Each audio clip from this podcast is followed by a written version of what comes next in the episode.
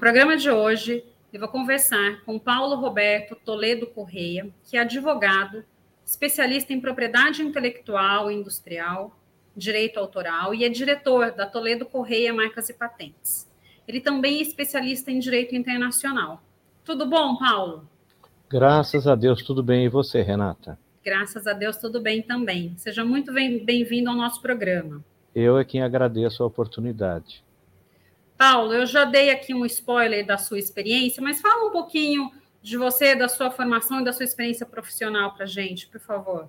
Bem, é, eu me formei pelo Largo de São Francisco, né, pela Universidade de São Paulo, e em 1977, e fiz meu, meu pós-graduação uh, na área de Direito Internacional, Direito Comercial e Propriedade Intelectual. Né?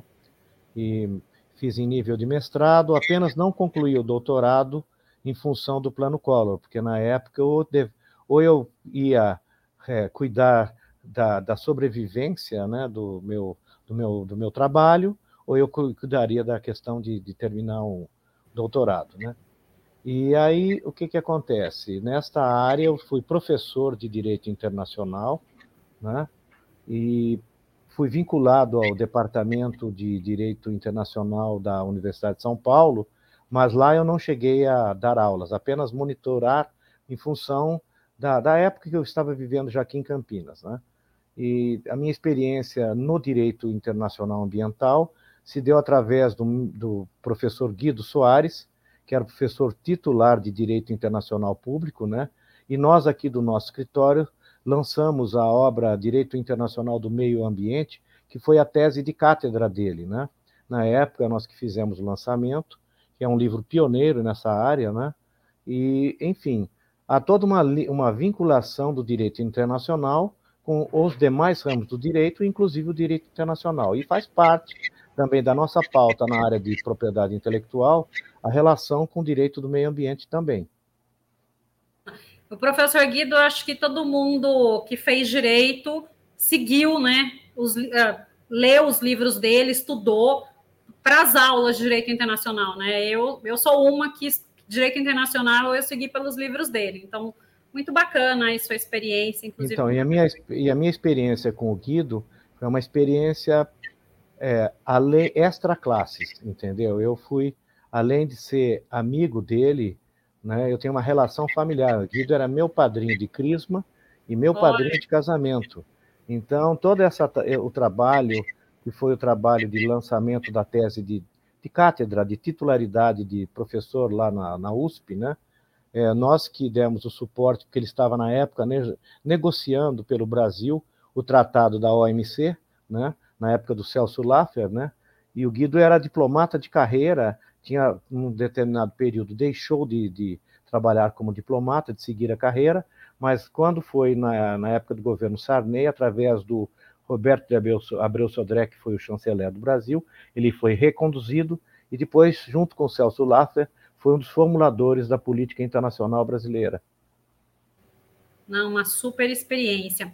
E Paulo, a gente. E ele era uma sumidade. E ele era é. uma sumidade do ponto de vista é, intelectual. É uma das pessoas, para não dizer que foi a pessoa mais culta que eu conheci, com quem eu convivi, foi o Guido. Tive o privilégio de conviver cotidianamente com ele, né? Então, realmente é uma pessoa muito especial, um, uma cabeça extraordinária. Uhum. Não, realmente um, um super privilégio. E vamos lá, né? Hoje a gente vai conversar um pouquinho sobre é, uma questão que eu acho bastante polêmica e eu queria até entender um pouco mais e ter sua opinião sobre isso, né?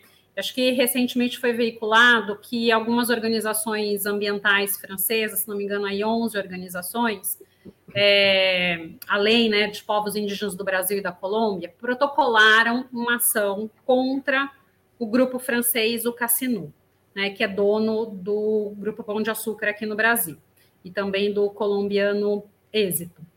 É, e a ação foi por não cumprir uma lei de 2017, que, segundo uh, as companhias com mais de 5 mil funcionários, têm um dever de vigilância quanto à violação é, de normas ambientais em suas filiais pelo mundo. E essas organizações elas de, denunciam que o Cassino, com suas marcas locais, comercializa produtos ligados ao desmatamento legal na Amazônia. Esse tipo de ação, Paulo, é uma ação inédita ou não? Né? Você acredita? É, eu, eu acredito que isso venha se transformar numa certa tendência, tá? Porque uh, o Parlamento Europeu está na iminência de aprovar uma lei nas mesmas, nos mesmos moldes, até com muito mais rigor, né? É, que prevendo punições, prevendo sanções, enfim, uh, em relação à questão de, de empresas que trabalham é, com problemas de violação de meio ambiente, né? Então, eu creio que é uma, é há uma tendência, né? e, aliás, essa tendência hoje é meio em tudo, porque está tudo muito polarizado. Né? Então, é, é, enfim, eu creio que isto vai até se acomodar, até as coisas é, ficarem menos polarizadas, eu acho que vai levar algum tempo ainda. Uhum. Então, assim, né, a tendência é aumentar a pressão uh, e a observação, sim. né, a vigilância sobre essas empresas. Sim, creio uh, que sim nível mundial, né? E, e, Paulo, é possível prever quanto tempo esse processo ele pode durar, quais as condenações e quais as consequências? Olha, é, eu não sei, é, não posso medir quanto tempo deve demorar, né? Ele tem, tá previ, está previsto, eu falei com a França hoje de manhã, está previsto alguma coisa, alguma, algum andamento em setembro, né? E, mas não se sabe claramente ainda isso vai ter que ser aprofundado né, nos, nos próximos passos. Agora, é, como eu disse, é uma, é uma tendência, é um primeiro caso relacionado aqui diretamente, né? E na França ainda não está também havendo uma grande repercussão. Né? Existe alguma, algum material publicado, Le Monde e alguns outros jornais, mas ainda não está assim, né, causando uma grande comoção. Mas eu creio que é, a questão do meio ambiente é uma questão muito sensível, né, que daqui para frente deve realmente vir a ocupar mais espaço nos meios aí, né, jurídicos com relação a essa questão da sustentabilidade. Não, com certeza. E a gente já vê uma tendência, né? Há uns anos atrás, acho que teve até um movimento do governo alemão no sentido é, de não querer mais importar produtos de países que não tinham assinado né, o protocolo de Quioto, isso então já tem um tempinho, mas a gente nunca viu uma medida prática. É, e essa ação acho que ela chama a atenção por conta disso, né? A gente sabe que a é. Amazônia ela tem uma importância mundial, uh, a gente vê manifestações pelo mundo inteiro em relação à preservação, né? Uh, então, realmente é, é um tema um pouco polêmico. E uh, tem aqui também né, um relatório do Centro para Análises de Crimes Climáticos, uh, que é baseado em, em Haia, na Holanda, e que foi divulgado na semana passada, apontando que os produtores que comercializam carne bovina com o grupo Cassino foram responsáveis pelo desmatamento legal de 50 mil hectares na Amazônia. E se esses dados forem reais, né, por que as entidades interessadas não acionaram a justiça brasileira e procuraram a justiça francesa? Porque é a lei que prevê este tipo de punição, esse tipo de demanda, é a lei francesa. A lei brasileira não, não, não, não remete a esse tipo de, de situação. Né? Então, no primeiro momento, aparentemente é isso. E creio também que se acionassem aqui, essa pauta não teria tanta tanta importância e não ganharia tanto, uh, tanta visibilidade, né? Então eu creio que é, é, mais um primeiro passo, tem um lado mais talvez político de chamar político, atenção, né? né?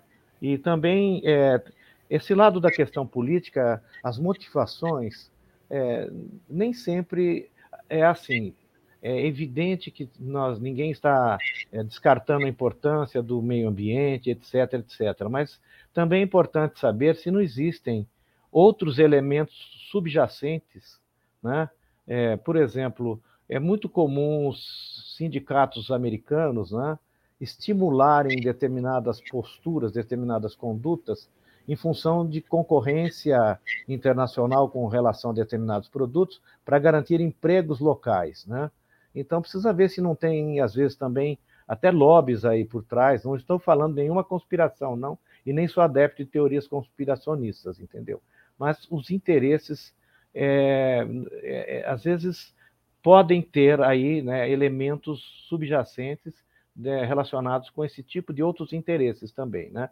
É, além de, de, de, dos interesses políticos do, do, do, dos ativistas do meio ambiental e tudo mais, né?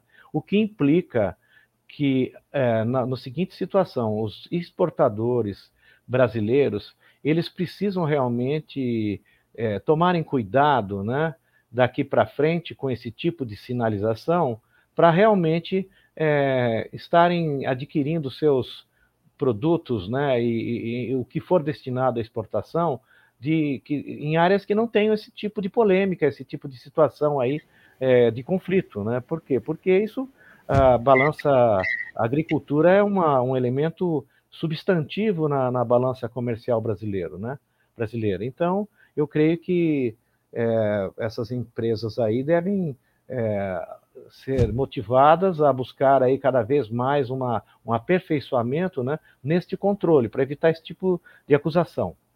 É, que a produção tenha um lastro né, ambientalmente Sim. correto, que se Sim. possa comprovar que, que o plantio, que a produção de um modo geral. Uma ela... certificação quase, né? Sim. Eu creio que o Brasil, com o espaço que tem, com o tamanho que o Brasil tem, eu acho que o Brasil pode criar condições a médio e longo prazo, porque a curtíssimo prazo às vezes é impossível, mas a médio e longo prazo, criar condições realmente né, de isso funcionar de uma forma que o Brasil continue sendo um país é, de vanguarda na, na, na, questão da ecologia, porque o Brasil, por toda, mesmo que falem tudo que possam falar, entendeu? O Brasil é um país que realmente é, tem aí, né, a, o povo brasileiro tem uma visão razoável. É lógico que existem interesses, existem é, uhum. É, pessoas que buscam né, é, novas fronteiras, né? mas é, aqui a gente tem uma tradição nesse sentido. Sim, com certeza. Uma tradição, né? É, é um país que eu acho que com inúmeras normas de proteção de fato ambiental e é um país que até internacionalmente nas conferências e tudo mais ele sempre foi pioneiro nas propostas, né, Paulo? Sim, então sim, a gente sim. tem que levar isso em consideração, sim, né? E, você por mais polêmicas que existam atualmente. Sim, com certeza. E você mencionou uma questão, né, a questão política. É, o fato, inclusive, dessa ação ter sido protocolada né, por 11 organizações ambientais francesas e nenhuma organização ambiental brasileira, ou mesmo colombiana, que na verdade é onde né, se cogita aí esse impacto, não dá ao caso uma conotação mais política que de defesa do meio ambiente? Sim, sim, mas é aquela história, né? nós não sabemos todas as motivações. Né? Existe realmente uma militância agressiva em, certos, eh, em certas áreas de meio ambiente? Existe, entendeu? Mas a gente não sabe. É, existe também invasão, existe, existe desmatamento, ilegal existe, grilagem existe, entendeu? Existe um monte de coisa, assim. É, é um, há um fato, por exemplo, os indígenas são responsáveis por somente 2% do, do desmatamento é, ocorrido nessa região, enquanto que o restante vem de, de não, dos não indígenas. Né? Então, a gente vê que realmente é, a questão da preservação através dos indígenas é uma, eles precisam da floresta em pé, para que, porque a sobrevivência deles depende da, da floresta em pé, né, da floresta preservada. Né? E, ao mesmo tempo, é, nós somos um país grande com as pessoas buscando oportunidades. Né? Então, a questão de garimpo, é, plantio em áreas, é, em áreas aí que estão polêmicas de soja e outras coisas, né? isso tudo gera polêmica e tem toda essa polêmica também dos ambientalistas. Então tem um lado, é um lado econômico, o lado da sobrevivência, né? e tem o lado da, da, preservação, que é um lado importante também, e nós temos que buscar aí um consenso, um meio termo, uma, um, um equilíbrio, né? para que a gente possa ter natureza, ter qualidade de vida, e ao mesmo tempo que nós possamos avançar em relação à questão é, econômica, né? como um país que venha incluir muitas milhões de pessoas aí, ainda que não estão inclusas, né? no processo econômico. Não, com certeza. Você, você usou um termo aí que eu acho que é essencial, né? o, esse meio termo. Uh, realmente ele é muito importante e é só através dele que a gente vai conseguir, de fato, né, o, o tão sonhado ali, né, que todo mundo preconiza, a questão do desenvolvimento sustentável. Então... Estou lembrando, tô lembrando do Guido, estou lembrando do Guido aqui, é, que em algum momento o Guido tinha uma predileção pelos monges beneditinos. Ele estudou no Colégio São Bento e tinha uma predileção. E ao falar de, de, sobre isso, sobre essa questão do meio, meio termo, eu me lembro de um, de um livro que o Guido me deu, é, Nenhum Homem é uma Ilha, do Thomas Merton, que foi um, um, um monge beneditino, né? Então, e, né, usando essa paráfrase aí do Nenhum Homem é uma Ilha, né? então acho que a gente precisa realmente construir pontes nesse momento. Né? E as pontes têm que vir dos dois lados. Eu, como eu disse, a gente tem, nós temos vivido um ambiente extremamente polarizado, né? onde é, dois lados o tempo todo mutuamente se acusam, né? E isso é, é muito é muito desagradável. Não busca um consenso, né, Paulo? É, Na é, verdade, é, é, é muito mais política, a divergência do que o consenso, sim, né? Sim. Caminhar junto. Sim. É. E, Paulo, né, é, eu acho que também recentemente o coordenador jurídico da APIB, o Eloy Terena, ele afirmou que imagens de sensoriamento remoto identificaram mais de 25 mil cabeças de gado em reservas indígenas ilegalmente ocupadas em Rondônia. Nesse caso também, não seria de responsabilidade da FUNAI, da própria Polícia Federal brasileira fiscalizar, apurar, né, é, e, e, caso comprovado o crime, punir esses invasores? Sim, eu creio que isso, invasão é invasão, certo? Invasão de propriedade. Aliás, o governo atual fala muito, combate muito essa questão de invasão, de, de movimentos populares que invadem, certo? E a questão de invasão de, de propriedades que são outras propriedades também é um fato grave, não é verdade? Sim. Então, se existe uma invasão, se existem milhares de cabeças de gado em áreas invadidas, né, isso deve ser fiscalizado, até porque é, se essas cabeças de gado se, se, se, se, se, como é que se diz? Se conseguirem é, comprovar que dessas cabeças estão chegando é, abates na, na Europa, na França, como nesse caso, isso pode gerar consequências econômicas né, para os exportadores aqui. Então, eu creio que esta pauta interessa aos exportadores, interessa ao governo, né, aos governos, que haja realmente aí um, uma, uma, uma fiscalização, que haja prudência né, é, em relação a tudo isso. Por quê? Porque tem consequências. Né? A gente tem que realmente tomar cuidado. O garimpo, por exemplo, o garimpo mata rios, mata um monte de coisas, né? A polícia, você vê ações aí da Polícia Federal queimando balsas, explodindo né, coisas, é, equipamentos aí que o garimpo causa um dano ambiental gigantesco é, na maior parte das vezes. Por quê? Porque ele é feito de uma forma é, totalmente primitiva, não é né? Eu creio que nós temos que marchar para um processo civilizatório né, que leve em conta que nós precisamos dos rios, precisamos dos peixes, precisamos da natureza, entendeu? A gente vê uma quantidade imensa de aves atualmente na cidade, gaviões vindo buscar comida nas cidades, entendeu? É, raposas vindo buscar comida na cidade.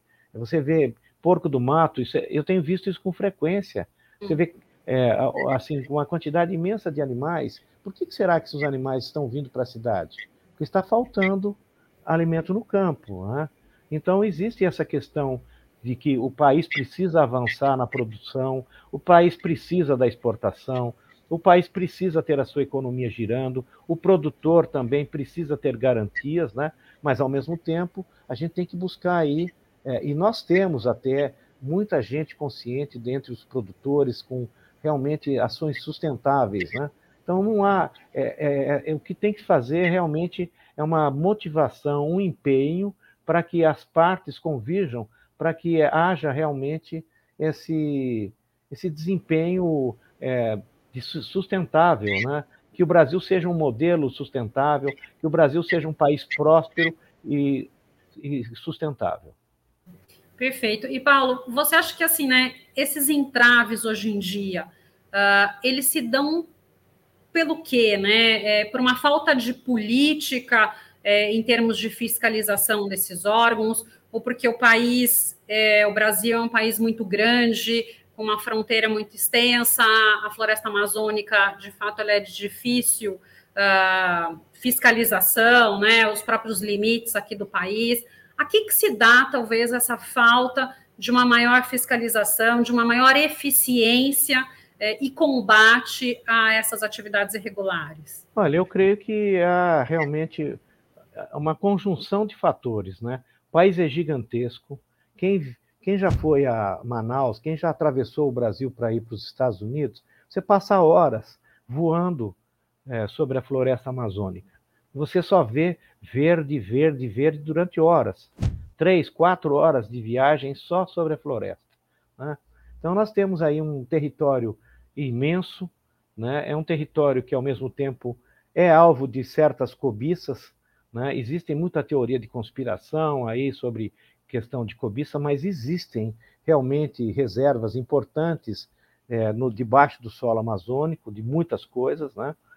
E então existe também uh, a questão de interesses, né, controversos, né? Por exemplo, eu me lembro de um, uma pessoa que, que eu, eu, eu sou golfista, jogo golfe há muitos anos, e me lembro que uma pessoa que sempre estava comigo, que me acompanhando no jogo, ele era do Pará, e do interior do Pará. Ele falava muito de índios que andavam com jatinho, com aviões, jatinho não, aviões, carros de último tipo e que faziam, é, como é que se diz, garimpo nas suas terras, né? Então existem até, é, vamos dizer assim, ao mesmo tempo que existe aquele indígena que ele, ele preserva e se mantém, existem outras outras partes que já têm interesses conflitantes, né? além dos interesses conflitantes de garimpeiros, de é, grileiros, né? E de, de, de, pessoas que veem que é uma oportunidade. Se você vê terra que não está demarcada, não tem um proprietário, você ocupa a terra, depois de algum tempo, juridicamente você tem até uso capião. Você tem como se transformar num proprietário de terra. Se você tem vocação e consegue, né? Então, essa busca de fronteira, essa busca de sobrevivência, enfim, tem muitos fatores. Eu não sou uma pessoa que está extremamente ligada à questão ambiental, mas a gente vê, né, que existe realmente assim uma conjunção que precisa ser atacada. Né? Precisa haver boa vontade, precisa haver verba, né? E no Brasil a questão de verba, né, dinheiro, é uma questão complexa também, né? né? complicadíssima, porque você vê aí as, as máquinas totalmente inchadas, né? É, algumas, algumas, alguns grupos de, de, de funcionalismo é, que se consideram é, totalmente, é, como é que se diz, é, imprescindíveis, diferenciados, entendeu? Formando verdadeiras castas, né? Que, que, e com isso uma, a gente vê as, o, o, o, erário sendo sugado, né? E, com, e dificultando a implementação de muitas políticas. Né? Então, se a gente for analisar por esse lado, a gente vê a própria situação do Poder Judiciário, não é verdade? Quantos, quantas causas é, enfim, por que, que, é tão lento? Por que, que a burocracia tão não, não, né, não colabora? No, ao final, a justiça lenta acaba sendo injusta. É injustiça. Uhum. Né? Então, por quê? Porque tem toda essa complexidade desse aparato enorme aí que a gente realmente precisa é, enxugar, precisa limpar, a gente precisa adquirir uma nova mentalidade. Isso se diz respeito a todas as coisas, inclusive ao meio ambiente. É são questões que o Brasil precisa enfrentar, né? De, de, forma urgente, porque senão Sim. a gente vai perder aí muitas oportunidades, né? Até de desenvolvimento Sim. econômico para o país. Sim. Isso é fato. E, e, Paulo, né? Uma outra questão: o objeto desse processo, né? Que está na França. Uh, é o fato do grupo Cassino estar é, comprando a carne bovina uh, inclusive né, do grupo JBS, que também é acusado de estar vendendo carne legal de gado criado em área indígena invadida, desmatado legalmente, né? É, não causa estranheza que o grupo JBS não tenha sido alvo desse processo? Não, porque a, a legislação francesa diz que as empresas francesas com mais de 5 mil, é, 5 mil funcionários é que estão sujeitas. Né? A, a esse tipo de, de, de, ação. Então, o JBS não é uma empresa francesa, a não ser que eles tenham uma filial na França com mais de 5 mil funcionários. Aí eles estariam realmente, né, é, enfim, debaixo do manto da lei francesa. Agora, o que, eu, o que eu chamo a atenção é que o Parlamento Europeu está na iminência de aprovar uma lei, está no Senado Europeu, se não me falha a memória, né, nesse sentido, de sanções e de, de, de, de busca de justiça e punição, né, sanções, é, de, empresas que hajam é, em desacordo com uh, os direitos humanos, os direitos uhum. trabalhistas, uh, exatamente, aquela questão toda, sim. E são democracias que estão num estágio mais avançado e que cada vez mais buscam né, uh, esse tipo de aperfeiçoamento. E, no fundo, no fundo, uh, existe o lado uh, dessa questão da polêmica, disso uhum. tudo, mas os beneficiários serão os, os, os, que virão depois de nós, não é verdade? Sim. Não, perfeito, porque a gente acha que fica muito com a cabeça né, de uma responsabilidade aí, é, concorrente, solidária, mas realmente, né, é um grupo francês, aqui é um grupo brasileiro, Sim. então é, tem, tem essa diferenciação, né? Como ação é, tá isso pode trazer repercussões aqui no Brasil também, porque se esse grupo começa a ser punido nas importações de carne brasileira, de produtos brasileiros para comercialização nesses outros países, né? principalmente a Europa, que é um grande mercado, isso pode gerar problemas internos para nós aqui do ponto de vista econômico. Então, eu penso que tem que se monitorar, prestar bastante atenção e tomar medidas preventivas antes e não, e não, e não depois, né? Tá. É, era justamente, é, acho que isso até que eu ia te perguntar, né? O que, que de repente as empresas brasileiras podem sofrer diante dessa situação? Talvez um maior controle, um maior rigor no fato é da maior, é, Por né? exemplo, nessa questão aí em Roraima, são ou 500 ou 900 fornecedores aproximadamente, eu não lembro o número aqui de cabeça. Porém, é, se o, o, os, os, responsáveis fazem este mapeamento, verificam se está em área invadida, se não está em área invadida, tomam essas cautelas, eles vão estar eliminando certos problemas, né? E, consequentemente, essas, essas questões aí mais polêmicas. Não, perfeito. Maravilha. Paulo, nosso tempo aqui está chegando ao final, apesar da gente estar tá conversando de um tema que eu considero muito interessante, até uma mudança de paradigma, né, de como uh, o mundo passa a ver essas preocupações, né, como você bem citou, a questão ambiental, a questão da relação de trabalho, de direitos humanos, que, que realmente acho que a gente precisa de uma mudança nesse aspecto. É, que mensagem você deixa aqui para a nossa audiência? Olha, que eu, a mensagem minha é sempre otimista, mas que a gente realmente comece a prestar atenção e que também nós internamente mudemos as nossas atitudes, né? que nós prestemos atenção e que possamos nós, cada um de nós, é, buscar dar o seu testemunho, né? fazendo, tomando as atitudes corretas, fazendo as coisas corretamente, né? de forma que a gente venha melhorar o, ao redor, o nosso ao redor, né? e que a gente deixe um futuro melhor para os nossos descendentes.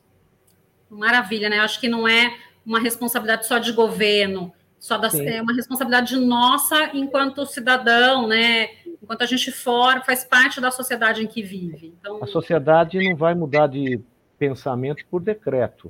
Né? Nós temos que tomar atitudes né, condizentes né, com a cidadania e com os nossos valores morais, né, valores né, é, se nós olharmos aí a doutrina, volto lá para a história do Guido, se nós olharmos a doutrina cristã, por exemplo, você vai ver que São Francisco é citado o tempo todo como um exemplo de amor à natureza, de preservação e tudo mais. Então, você vai ver que realmente é importante né, que os cursos de água sejam mantidos limpos, né, que as cidades uh, vivam de uma forma sustentável. Né? Agora, ah, também é importante que os europeus né, é, façam bem feita a parte deles, né, porque cobrar é fácil. Concordo. É muito fácil transferir a responsabilidade né, para um, para um outro país. Sim, para outros países, é. Façam a sua parte, não é verdade? É, exatamente.